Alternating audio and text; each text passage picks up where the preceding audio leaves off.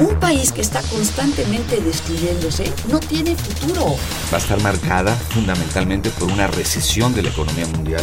Yo hablo del autoritarismo hasta nuestros días. Radio UNAM. Radio UNAM. Y la Facultad de Ciencias Políticas y Sociales presentan Tiempo de análisis. Me parece que tienen que darnos ya respuestas concretas. No se puede echar a andar la reforma electoral tal y como está planteada. Tenemos que seguir luchando por defender la libertad de expresión. Un espacio radiofónico donde con tu voz construyes el debate. Tiempo de análisis. Tiempo de análisis.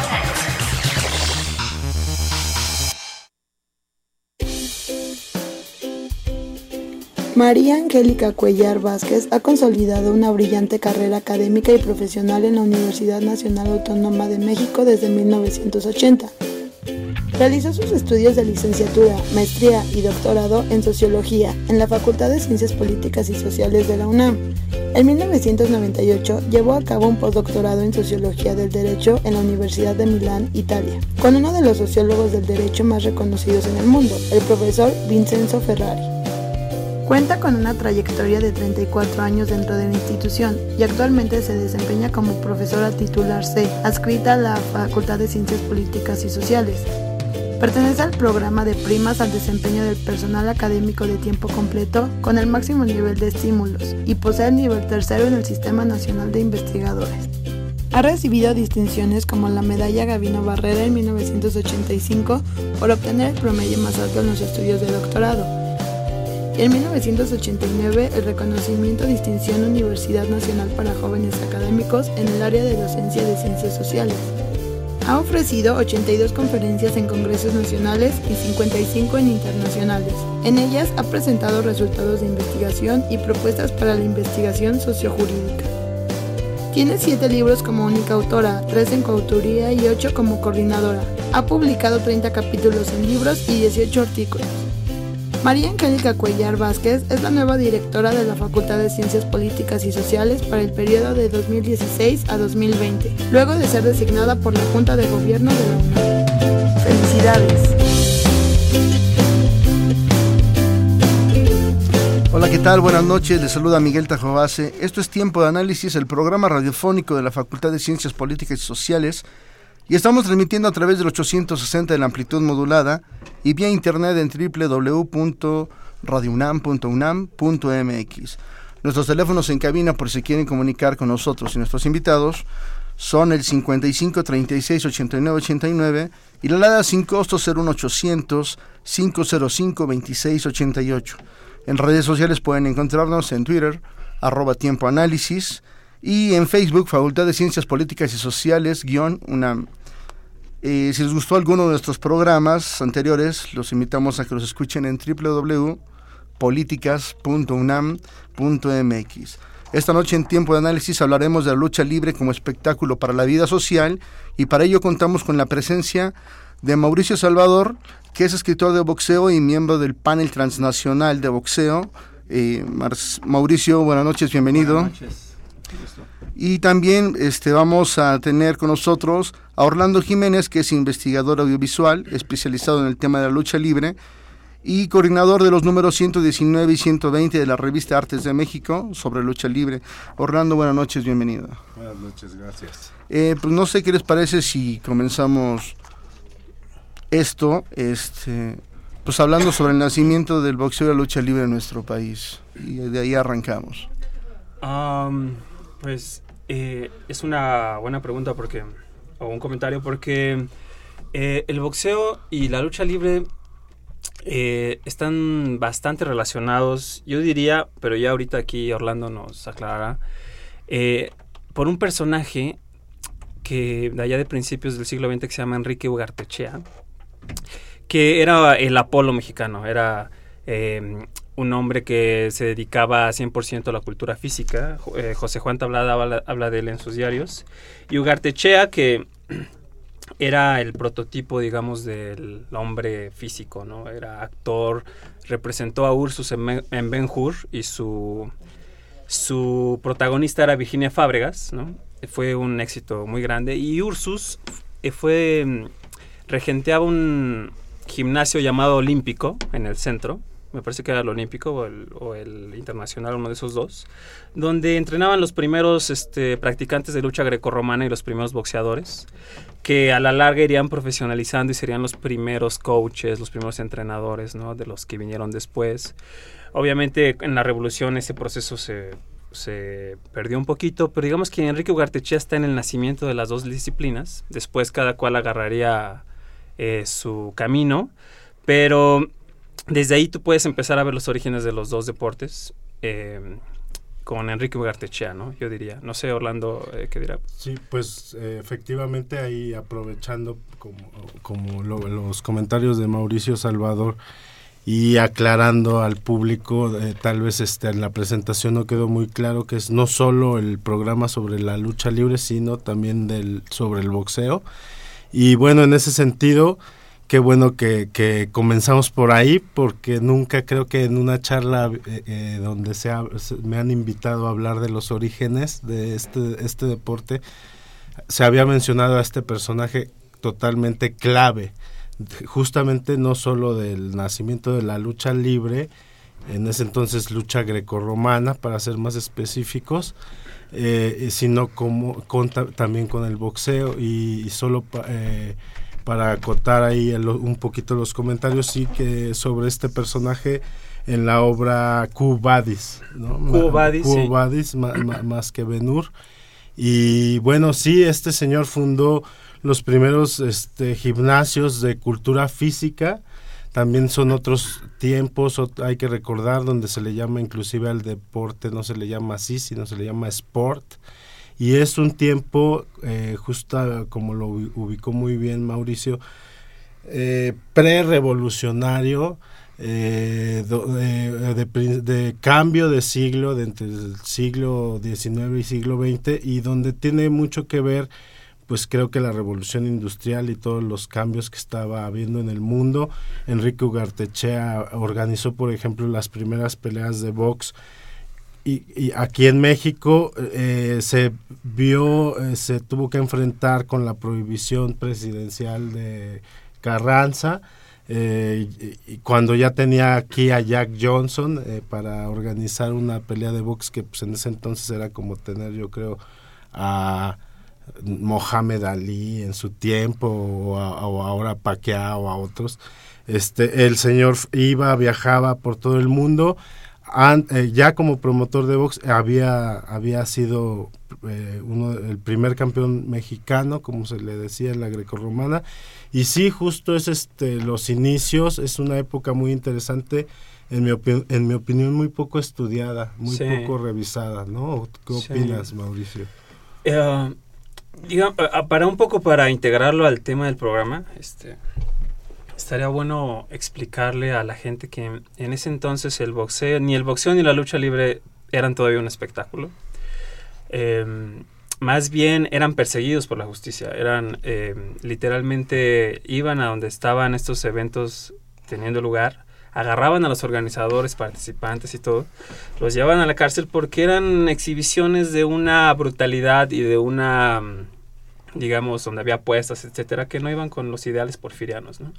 Para que se convirtiera en espectáculo, pues tuvo que eh, haber un proceso largo, ¿no? Un proceso de como eh, en el que yo creo, ese es mi como punto de vista personal, que la revolución jugó un papel, ¿sabes? En el que los que nacieron durante la revolución y que tuvieron a la mano la violencia tal cual, después la violencia eh, del boxeo y las representaciones este, que había ¿no? del bien y del mal más adelante con la lucha libre ya fueron recibidas diferente no por esa gente que nació durante la revolución o los hijos de la revolución pues que por los fifís del porfiriato. Entonces la visión cambió mucho entonces para que se convirtiera en espectáculo eh, pasó mucho tiempo y primero hubo ídolos antes que espectáculos. Es decir, primero hubo individuos que mostraron a la gente que se podía triunfar en el extranjero, por ejemplo, que se podía ir a Los Ángeles o a Nueva York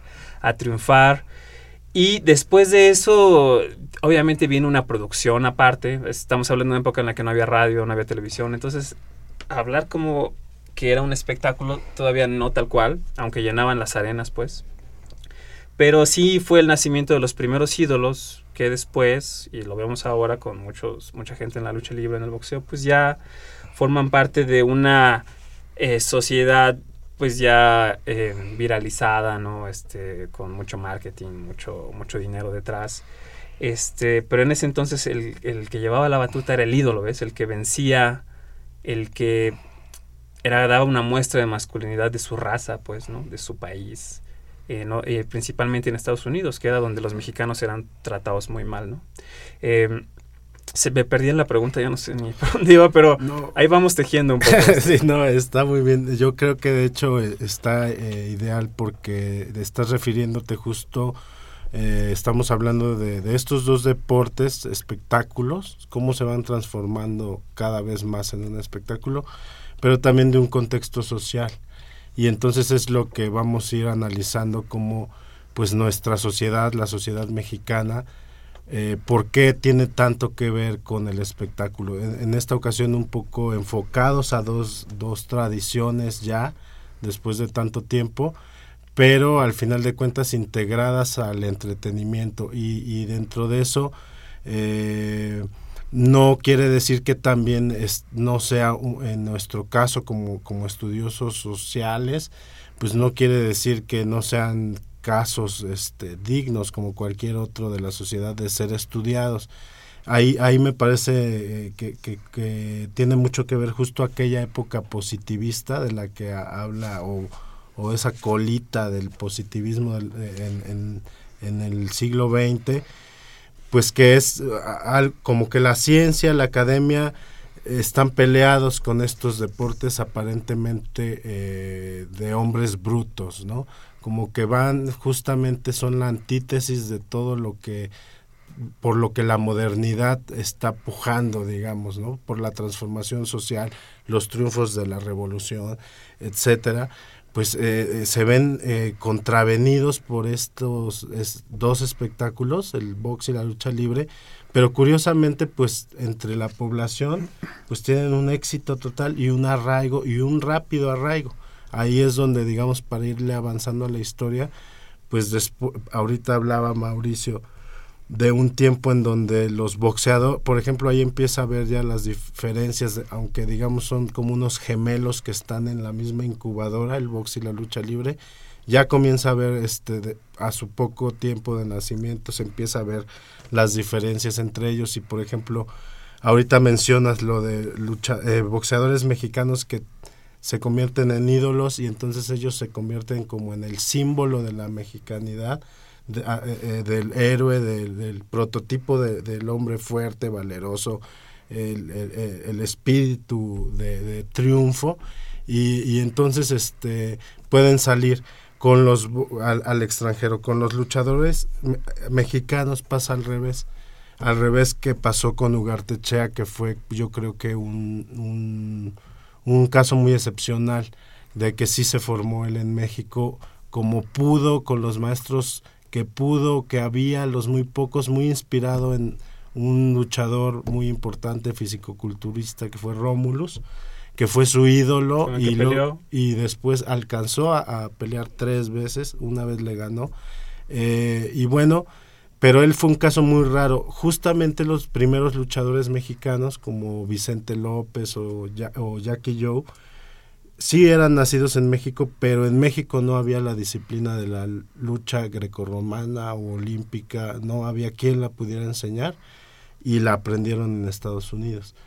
En, cuando ya su, se después de, digamos, los primeros años primeros dos décadas del siglo XX eh, estamos hablando de lucha grecorromana, no de lucha libre, lucha grecorromana cuerpo a cuerpo que se presenta en teatros, en plazas, en circos, eh, tienen esos espacios, esos son sus espacios y se va transformando poco a poco, yo digo justamente por el espectáculo, ¿no? E, e, es este ahora por decirlo eh, fugazmente con un ejemplo la máscara de la lucha libre que es este emblema también ahora internacional de México como que en el fútbol en el este cómo se llama en el Super Bowl unos mexicanos resultan los mega estrellas porque traían unas máscaras de luchadores este pues ahora es eso, la, la máscara del luchador es un icono de tradición, pero en el tiempo hubo, fue un escándalo. El primer luchador que usó una máscara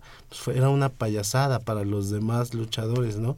Y esto te habla pues de la transformación que han tenido en este caso la lucha libre, pero pues también podemos hablar del box que ha llegado hasta, hasta nuestros días.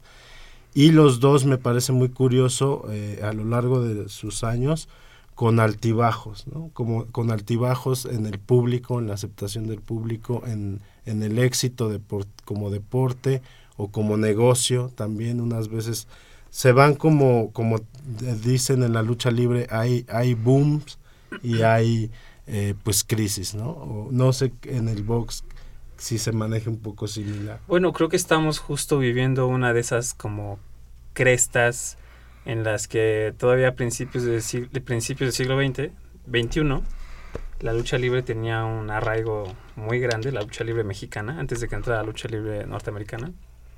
Y el boxeo estaba en las sombras, el boxeo, porque estaba el pay-per-view, y el circuito cerrado. Entonces la gente no podía ver a los peleadores que hoy nos parecen eh, que ya son como figuras con mucho arraigo, pero la gente no vio su carrera de jóvenes.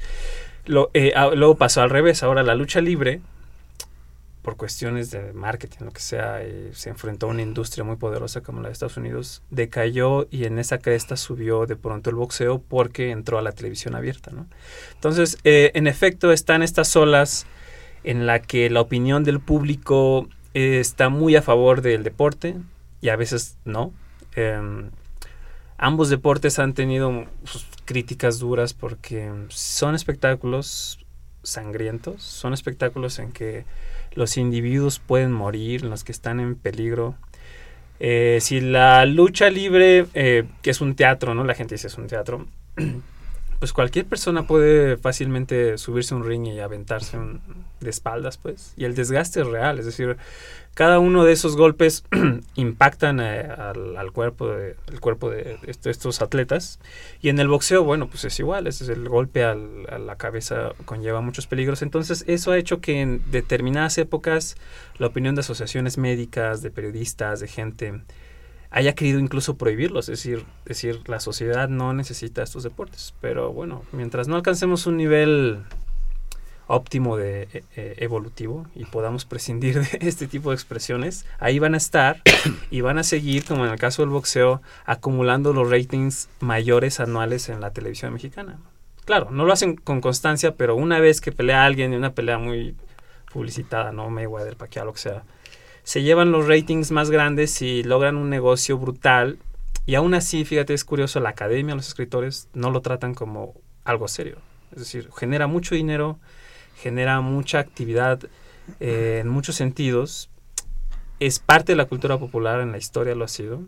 Y sin embargo, los escritores los académicos lo han rechazado un poco como un objeto digno de estudio, pues, ¿no?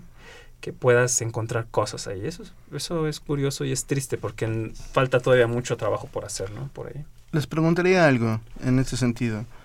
Eh, mencionabas hace un rato, Mauricio, los primeros ídolos. ¿Cuáles fueron esos primeros y en ambas disciplinas? ¿En qué contexto se da? Y, por ejemplo, ¿cuál es la diferencia con los ejemplos actuales? Ya no digamos con los de la época de oro, que, tuvo el box en México y la lucha libre. A mí me da curiosidad y te lo pregunto porque yo lo o sea, desconozco. Yo, decíamos antes de entrar al programa, eh, yo cuando tenía 12 años, 13 años, mi padre me llevó por primera vez al toro de cuatro caminos y para mí, o sea, digo, yo veía, sabía que existía la lucha libre porque yo vendía periódico. Entonces yo veía las revistas que salían entonces, el Knockout, el, la Arena de Box y Lucha, el Lucha, ¿no? Eso aquí creo que fueron las revistas emblemáticas de los ochentas, ¿no? Y este, pero yo no sabía hasta ahora que me, empiezan a, empiezo a escuchar esto, ¿no? Entonces, ¿cuáles fueron esos primeros? Y por ejemplo, ¿qué es lo que, cuál es la diferencia con los de hoy? Obviamente sabemos que se masificó las, con las televisoras de por medio, cambia, ¿no? Y este, bueno, primero les pregunto eso, después les pregunto algo más. ¿Quieres este? Pues sí, bueno, en el caso de la lucha libre creo que eh, ya hemos hablado, el primero fue Enrique Ugartechea, sin duda, se ganó el mote del campeón mexicano, era pues su distintivo entre los pocos que había, y ya después yo creo que sí va a tardar bastante, eh, hasta los años 30, que llegan los primeros ídolos de la lucha libre.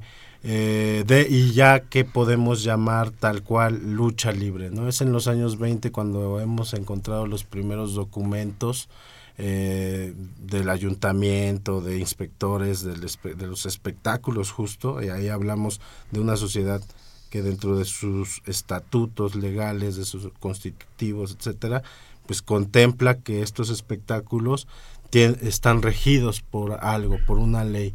No son solamente cosas ahí que se hacen clandestinamente o solo en razón de ser también un negocio, ¿no? Que también es otra parte que tienen estos dos deportes espectáculos. Entonces, creo que es hasta los años 30 que viene Firpo Segura, por ejemplo, y que es por un ejemplo eh, ideal, yo creo, para la ocasión, además, porque nos puede ilustrar justo pues este esto de lo que hablamos esta relación del box y la lucha eh, de estira afloje sube y baja pero ah, como simultáneamente. Y Firpo Segura pues era un boxeador inicialmente era un boxeador. Y cuando justo comienza a ver que este deporte empieza a tener un éxito con la gente y él también ya eh, digamos está en el ocaso de su carrera pues pasa a, a ser se convierte en luchador y bueno, pues las eh, crónicas que hay de sus primeras peleas y eso pues es sensacional porque justamente el público lo comienza a amar, a idolatrar. Recordamos lo que decíamos hace rato, no había muchos luchadores mexicanos, los rivales la mayoría eran extranjeros, entonces pues este todavía los vencía de knockout, ¿no? Y entonces pues el público se volvía loco, digo, los promotores lo sancionaban, etcétera, pero pues el público lo comenzó a identificar eh, y bueno, su nombre Firpo Segura venía pues de Firpo, este, inspirado en Firpo, en el Firpo del boxeo. Luis Ángel Firpo. Entonces, eh, es, es, este, este, es este primer, uno de los primeros ídolos, Firpo Segura, eh, y bueno, Jackie Joe, que es el que inaugura la Arena México, las funciones de la Arena México, los viernes de lucha libre de la Arena, México que pues todavía los puedes vivir.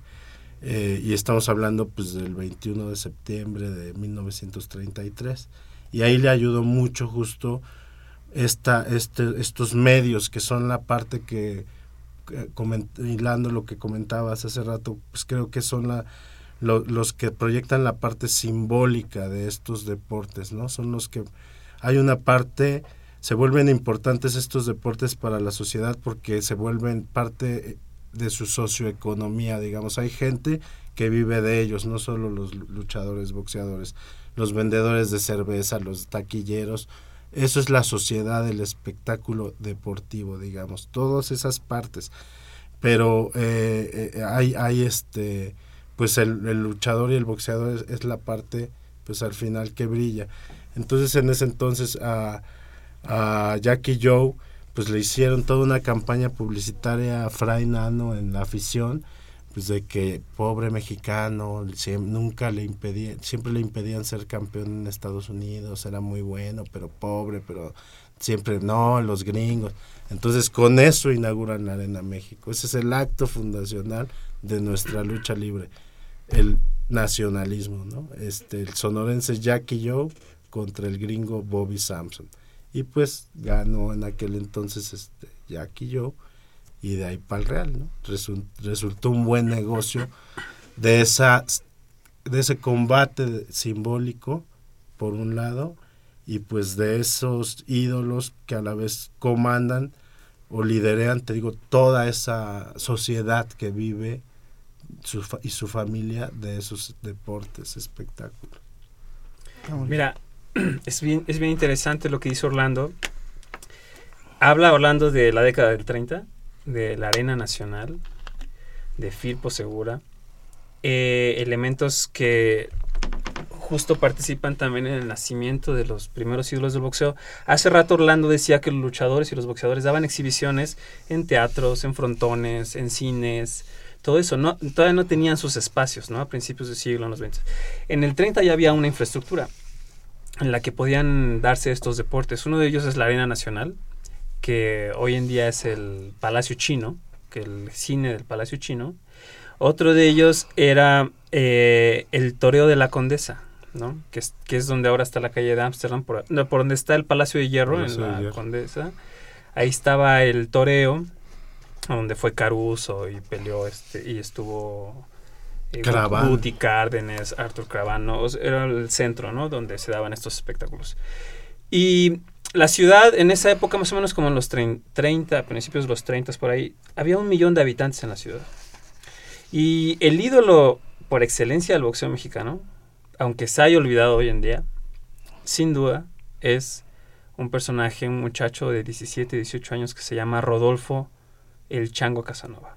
Ahora le decimos el Chango, pero es algo como medio despectivo que se fue quedando. Pero es Rodolfo Baby Casanova. Entonces, en esta sociedad de un millón de habitantes, Casanova metía 20 o 25 mil personas a la arena o al, o al toreo. Si lo ves en porcentajes, pues es una cosa ridícula, pero no había, no había este radio, no había televisión, entonces, pero, ¿y la gente cómo la hacía? O sea, él era tan espectacular peleando, tan espectacular su furia y su, su ansia de noquear a su oponente, que empezó a atraer estas multitudes, ¿sabes? Eh, y digamos que ahorita podemos seguir hablando de él, pero el ídolo que dio, que comenzó todo, fue Rodolfo el Chango Casanova. Perfecto, vamos a hacer una pausa y volvemos. Desesperados por el olvido, la inoperancia o simplemente la falta de voluntad política para atender la grave crisis de derechos humanos. Integrantes de la red de enlaces nacionales tomaron picos y palas para hacer lo que ninguna autoridad va a hacer, buscar a los desaparecidos. Durante los últimos 12 días, una treintena de familiares de Sinaloa, Guerrero y Coahuila, coordinados por Juan Carlos Trujillo Herrera, exploran el peligroso estado de Veracruz como parte de un proyecto ciudadano denominado Brigada de Búsqueda de Personas Desaparecidas. Sin más protección que la bendición del párroco de Amatlán de los Reyes, Julián Verónica Fernández, quien les dio asilo, los familiares de desaparecidos caminan entre cañaverales y cafetales, trepan montañas y descienden a pozos de agua y recovecos de ríos en busca de pistas que lleven a la localización de cuerpos. Es una iniciativa que nace del abandono gubernamental y de la necesidad de no permanecer inmóviles, callados, atrapados en la espera de que algún día las autoridades hagan su trabajo. Todos los integrantes de la red de enlaces han pasado por el mismo proceso resistencia de los ministerios públicos para recibir denuncias y para realizar investigaciones, lo que los ha llevado a que sean ellos quienes alimenten los gruesos expedientes y busquen pistas que lleven a la localización de sus seres queridos, poniendo en riesgo sus vidas. Y todos, cansados de la parálisis gubernamental, han llegado a la misma conclusión. Ya no quieren justicia ni castigo a los culpables, sino encontrar a los corazones que dejaron de latir en todo el país. La certeza de que en México no habrá justicia, expresada en esta movilización ciudadana, es una muestra más del fracaso de las instituciones de procuración y administración de justicia en esta crisis de derechos humanos a la que no se le ve fin. Para tiempo de análisis, Gloria Leticia Díaz.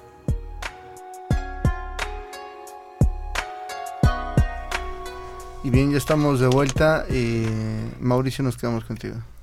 Eh, les platicaba de el ídolo, que para mí sigue siendo el ídolo. Eh, Rodolfo El Chavo Casanova, que en mi apreciación tendría que estar en el Salón de la Fama, pero eso es otro, otra cosa. Pero lo interesante no lo está. Justo porque le faltó la maquinaria, ¿sabes? La maquinaria periodística que midiera sus méritos como con justicia. Lo que pasó con él fue que eh, Casanova se convirtió porque en esta época que estamos hablando, así como nacieron los ídolos, nacieron los traumas también del deporte mexicano. Y entonces esa época nos acompaña hasta hoy en día eh, sin cambios. Hay los ídolos, pero están los ídolos que no logran ese último paso, ¿sabes? Está los campeones sin los corona. Los campeones sin corona, justo como se llama la película, la película. protagonizada por David Silva, eh, basada en la vida de Rodolfo Casanova, Chabón Casanova. Entonces, claro, David Silva ahí se llama eh, Baby Terranova, ¿no? Dice, Baby Terranova. Pero esa fue la vida y esa película fue justo la que puso a Casanova como el, el, el perdedor por excelencia. Entonces, Monsiváis, hablando de esa película y hablando de Casanova, dijo, Rodolfo Casanova es ese personaje en el que nos enseñamos a perder. Yo cuando leí esa cita de Monsiváis me pareció tan injusta, porque para empezar, los muchachos que se dedicaban al boxeo ya habían perdido muchos otros aspectos, igual la lucha libre, es decir, no se dedicaban a eso porque era una manera de ganar dinero que no lo estaban logrando de otra manera. En los 30 había una crisis económica, a pesar de todo este boom que había en muchas industrias. 29. Había una crisis económica que a muchos obreros, a muchos, muchos jóvenes los tenía sin trabajos. Entonces, quienes lograban subirse al ring lo hacían no porque fueran buenos, lo hacían porque el, el promotor les decía, súbete y te doy tantos pesos. Y muchos chicos así descubrieron que eran buenos. Eh, en el caso de Rodolfo, pues su hermano en realidad iba al, al gimnasio y él lo acompañaba. Él se convirtió en el ídolo, en un año se convirtió en el ídolo del boxeo mexicano. Y en los 40, cuando él ya estaba en la debacle, pero lo más triste es que era una debacle alcohólica, se filma la película de Campeón sin Corona. Y entonces es la época en la que los filósofos mexicanos están preguntándose qué es el mexicano. ¿Por qué el mexicano es el enanismo mexicano? ¿Por qué el mexicano no triunfa? ¿Por qué eh, una nación aplastada por el vecino del norte? No era raro que todos estos filósofos dijeran por qué no lo hacemos, pues, o sea, porque ese era el tema que estaba en, en, en, ese momento. Entonces, cuando tienes a un personaje como Casanova que iba al extranjero a pelear contra gente de otras nacionalidades y podía ser el campeón mundial, y no lo lograba porque se fue un día antes a, a alcoholizarse, pues obviamente eso se convirtió en una metáfora de que el mexicano nunca lo lograba, ¿sabes? Que el mojado nunca lo lograba. Entonces, eh, la película convirtió a Casanova en este perdedor por excelencia, tristemente, pues. Si tú, si tú lo analizas objetivamente, pues no lo es así, pues, o sea, sus logros son, son buenos, pero eh, el, a él lo encumbró la gente, lo encumbró un poco la prensa, ciertos periodistas, y lo llevó al abismo este nuevo medio que fue, bueno, ya no era tan, tan nuevo, pero el cine y la televisión. Lo hicieron pedazos lo convirtieron en, en el chango, pues, en, en, un hombre sin que no, no alcanzaba a ser hombre, ¿sabes? Que era un primate que lo único que quería era eh, tomar alcohol, pues. Y eso fue muy triste. Él, él nunca dejó de ser el ídolo, pero lo que la gente te contaba era que lo veía en la calle, ¿no? Este, tirado por el alcohol y etcétera, ¿no? Entonces, eh, una persona que justo odiaba los espectáculos, que era Uruchurtu, eh, fue quien llevó a Casanova al, manico al manicomio de la Castañeda. Para, no porque estuviera loco, sino porque decían, ahí lo cuidan y nadie le da de beber. Ahí va era él solito a cuidar sus, a combatir sus demonios. Medio lo logró, pero nunca se recuperó ni del alcohol, ni de la visión que esta película puso sobre él. Incluso los llegó a demandar, o sea, de, me convirtieron en el perdedor por excelencia, en la imagen del mexicano que no lo logra, ¿no? Entonces, cuando hoy en día uno ve...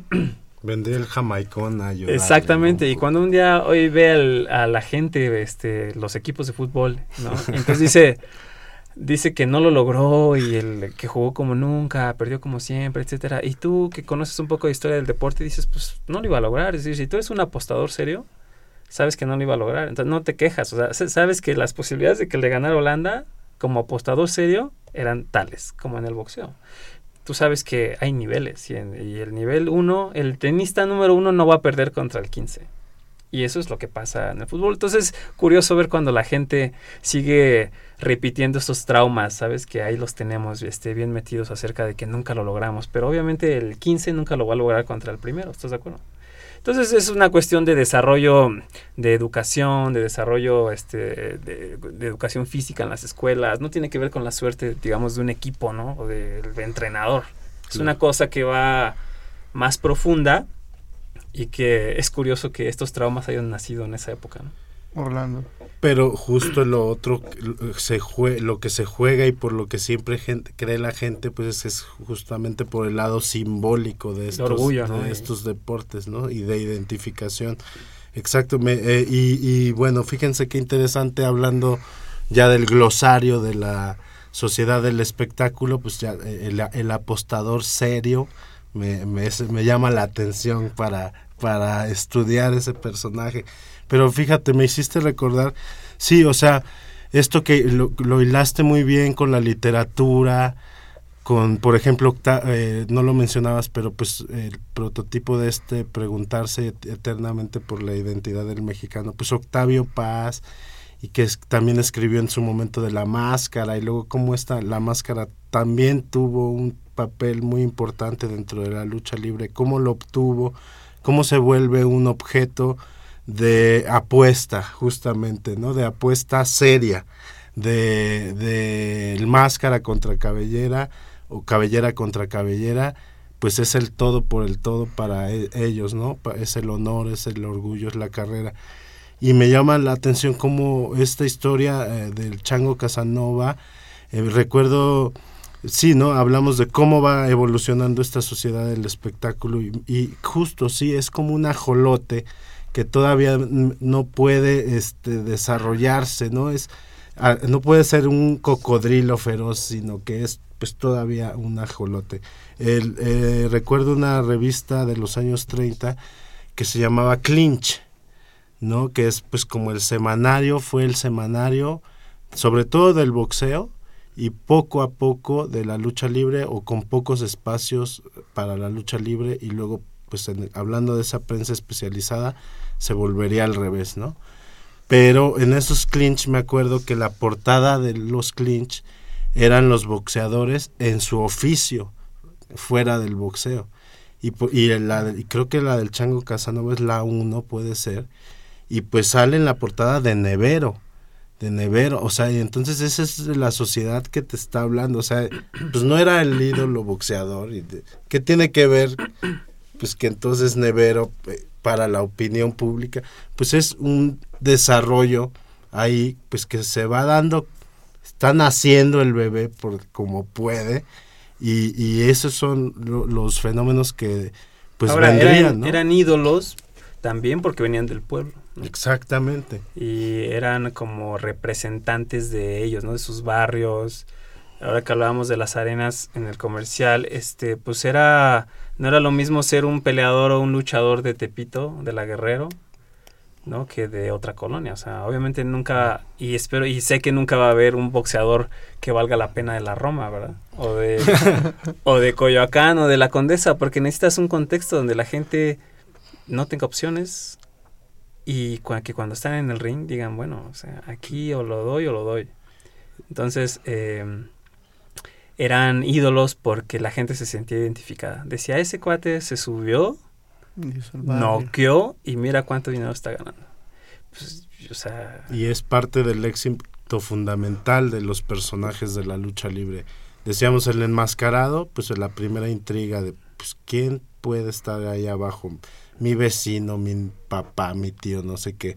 Pero en el sentido de los hombres comunes y corrientes, por ejemplo, me llama hoy en día el super éxito de, Brazo de Plata, Super Porky, ¿no? Que es un gordo, como pues de casi más de 100 kilos.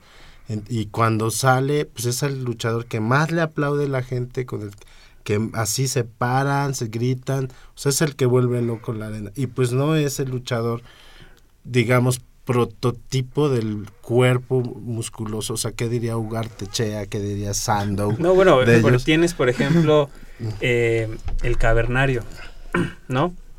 El cavernario que era como la, la antítesis, ¿no? De, de este hombre angelical que era el santo, que era igualmente un hombre medio animalizado, ¿no? Que era como todo, todo instinto, todo, este, todo instinto así, tal cual, desnudo, ¿no? Y enfrente tenías a un hombre sofisticado que Orlando ya sabrá más, este, hacía películas y, sin embargo eran eh, rivales encarnizados, ¿no? Ahí está la, La, la, canción, ¿no? No sé quién es. Sí, sí, del conjunto África que se pone en cada cuestión de la lucha libre, ¿no? Pero sí tienes razón, estos, este, bueno, en la lucha libre se va transformando rápidamente, es importante para su público, esta antítesis muy elemental de los rudos y los técnicos, ¿no? Digamos, ahí también ya hablamos de, de las diferencias de estos deportes en su lenguaje. Y, bueno, a mí me, me, llama la atención esto también de lo que hablábamos de los de las altas, bajas, de su casi eh, luego me llega a aparecer un relevo. Eh, el año pasado que falleció Pedro Aguayo, el hijo del perro Aguayo, me, me, me llamó mucho la atención como la lucha libre a partir de esa tragedia real, de ese accidente de trabajo, ganó veracidad.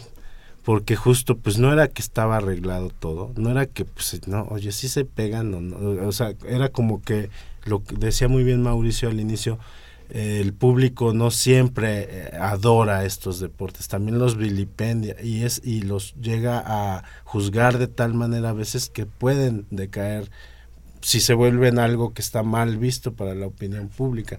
Y ahí me acuerdo que jugó mucho esa gran expectación que se hizo de la pelea Mayweather-Pacquiao y ese, como dices, cómo, es, cómo hoy en día funciona para que no importa quién, va a haber dos funciones o tres al año de box que no importa quién, tienen que funcionar.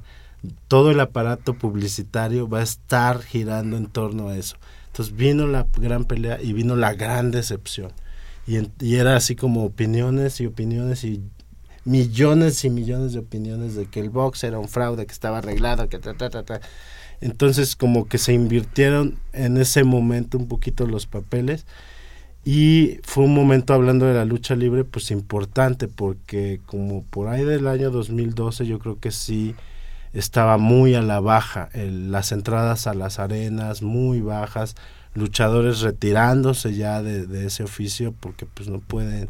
Y apenas ahora está como otra vez eh, reorganizándose con un supuesto éxito y cosechando pues esa que hablaba también Mauricio hace rato, esa intervención de la lucha norteamericana, esa influencia, pues que ya también, digamos eso también, la diferencia ahí es el arraigo cultural. Llegó como en, como en Filipinas, como en España, como en todos lados llega la WWE, pero pues aquí en México tenemos la lucha libre. Entonces eso al final, pues ellos parece que desplazan a alguien, pero no, están sembrando, porque justo ahora, ¿qué es lo que pasa? Hoy en día, dos luchadores de la Arena México de hoy en día, de que ahora acaban de entrar a TV Azteca, pues son esos de la WWE de hace 6, 7 años que vinieron supuestamente arrasar con la lucha mexicana, pero pues no, pues ya lo, ya pasaron de este lado. Y es como pues en esos años 30 esa onda, o sea, eh, ya que yo vino de Estados Unidos, o sea, es, sigue funcionando así, digamos, en cuanto a también nuestro ideal con, con Estados Unidos, ¿no? Que eso pues ya es algo muy, Esos traumas. muy de México, ajá. Les, les pregunto algo en este sentido. ¿Cuál es la influencia del cine y la televisión en ambas disciplinas? Entonces, ¿cuál fue y cuál es ahora? Um, bueno, eh, al revés, ¿no? El deporte en, en el cine. Eh, hay una anécdota muy bonita que me, la contó un amigo, no recuerdo quién, que dice que... Eh, ¿Cómo se llama el director de Toro Salvaje? De Scorsese. Scorsese, bueno. Este, que Scorsese se se inspiró en las escenas de, de combate que había eh, entre mm, de Pepe el Toro, de la película de Pepe el Toro de con Pedro Infante. Esas escenas en las que él se aventaba hacia la cámara, ¿sabes? Como pegando. Que Scorsese vio esas escenas y las metió en, la, en Toro Salvaje. Que es una película monumental en todos los sentidos. Eh, creo que el cine, eh, más que la literatura, ha aprovechado el drama humano que hay como en esto. hay dos películas últimamente, que una justa es la de Luchador, que es em, protagonizada por Mickey Rourke. Y la otra que también se llama del luchador, bueno, se llama The Fighter, una se llama The Fighter y la otra creo que igual. The Wrestler. The Wrestler. Bueno, pero, pero, en español el luchador les pusieron a las dos. Creo que sí. Aunque sea una de un luchador y una de un boxeador. Sí, esas dos películas para mí son realmente excepcionales porque eh, tocan el drama que es vivir y tratar de vivir de estas disciplinas, lo peligroso que son, o sea, lo peligrosas que son.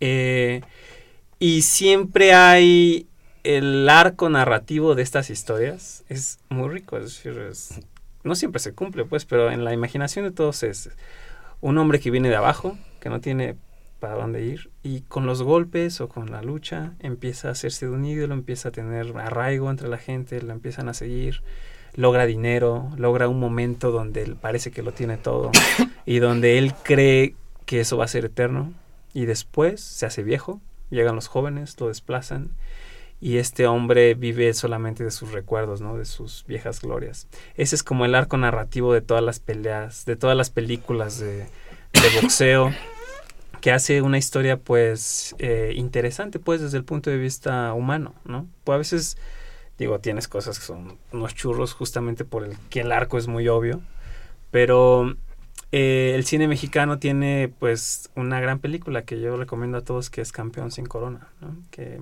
me parece a mí excepcional. Eh, aparte el, ambiente el ambiente urbano que muestra, el lenguaje, cómo hablaban. Eh, David Silva con su novia comiendo pepitas en el parque, ¿sabes? Este, eh, yendo al salón a bailar danzón, pidiendo para él y para su novia unos oranges, ¿no? Para unos oranges para tomar con su novia, este, ir a comer tacos, que van a comer tacos. O sea, todo el ambiente que retrata es realmente impresionante. Creo que Campeón sin Corona es y El Luchador y la, de Mickey Rourke y la de Christian Bale son, a mí me parecen películas excepcionales. Entonces, este, la influencia ahí sigue, seguirá, porque son cosas que a la gente la atrae. Ver a dos tipos este, pegándose, a cualquiera la atrae. bueno, a mí al menos, no sé. Bueno, en la lucha libre pues fue determinante el, que hubiera un, películas de ellas en México Inclusive pues aportamos, se supone, que un género cinematográfico, que es el cine de luchadores.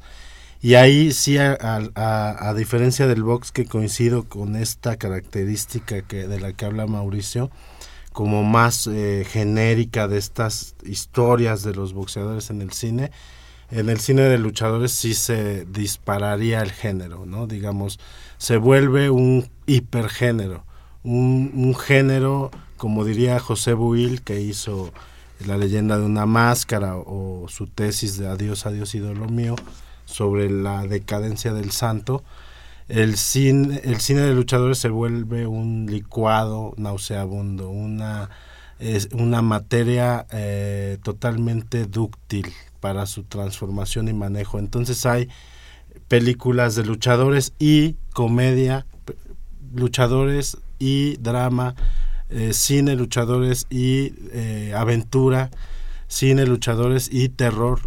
Eh, entonces hay un montón de géneros que caben en, esta, en estas películas, por supuesto las policíacas, también que tuvieron un, gran, una gran época de producción todos los años 60 y 70 y donde pues el Santo, Blue Demon, los grandes ídolos. Ya está de, cabaret, ¿no?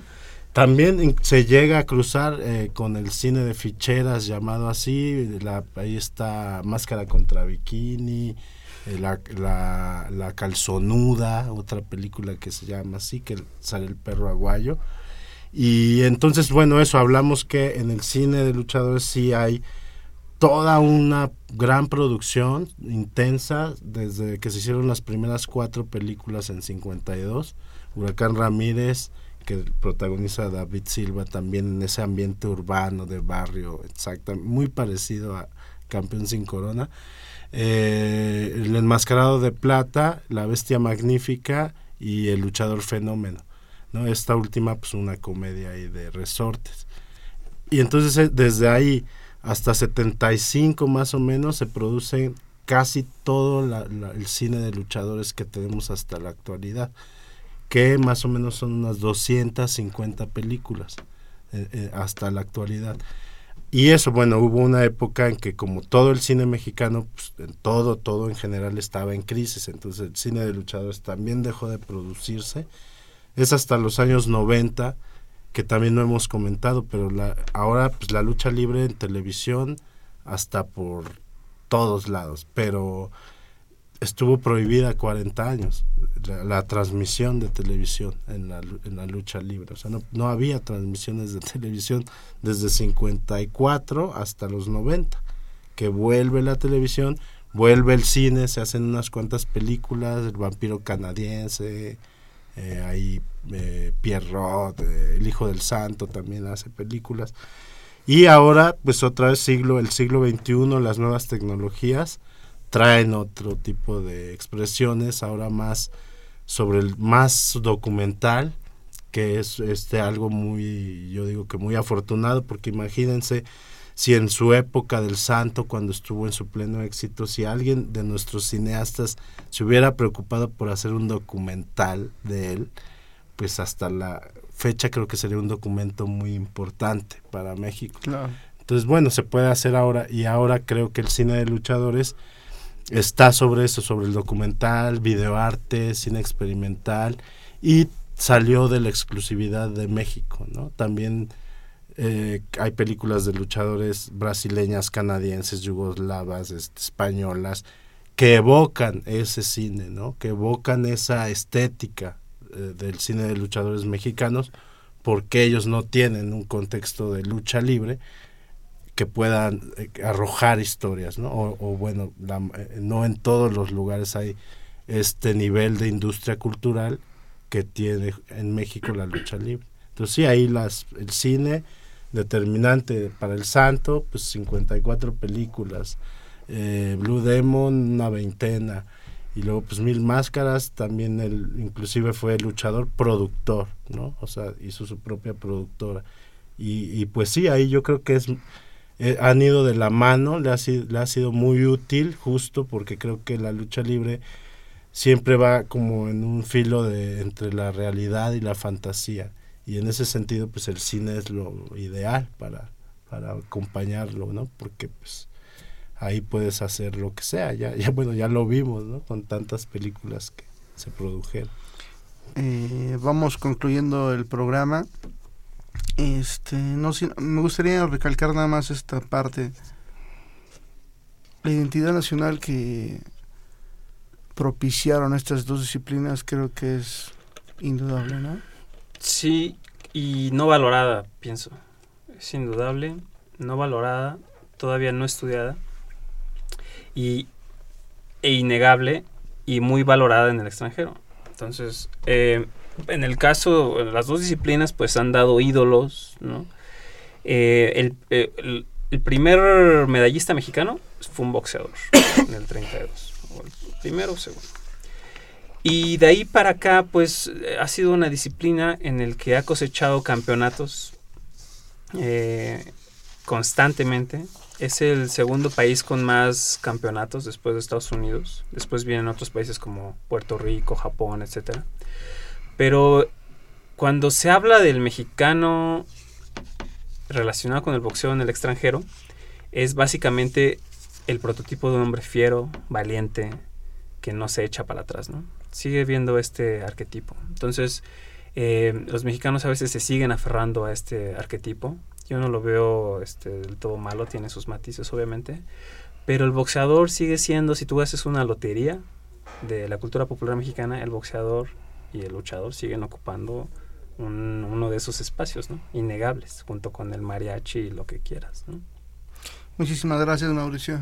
Eh, pues lo mismo, lo mismo, eh, creo que estoy de acuerdo en ese sentido, de que el luchador ha ayudado a construir esta parte que además pues es utilizada por digamos la política, ¿no? También para para la construcción de un supuesto ideal México de, mágico. de un supuesto sí de un supuesto ciudadano o ciudadana ideal fuerte eh, eh, siempre con un espíritu de ir con la legalidad de con el bien.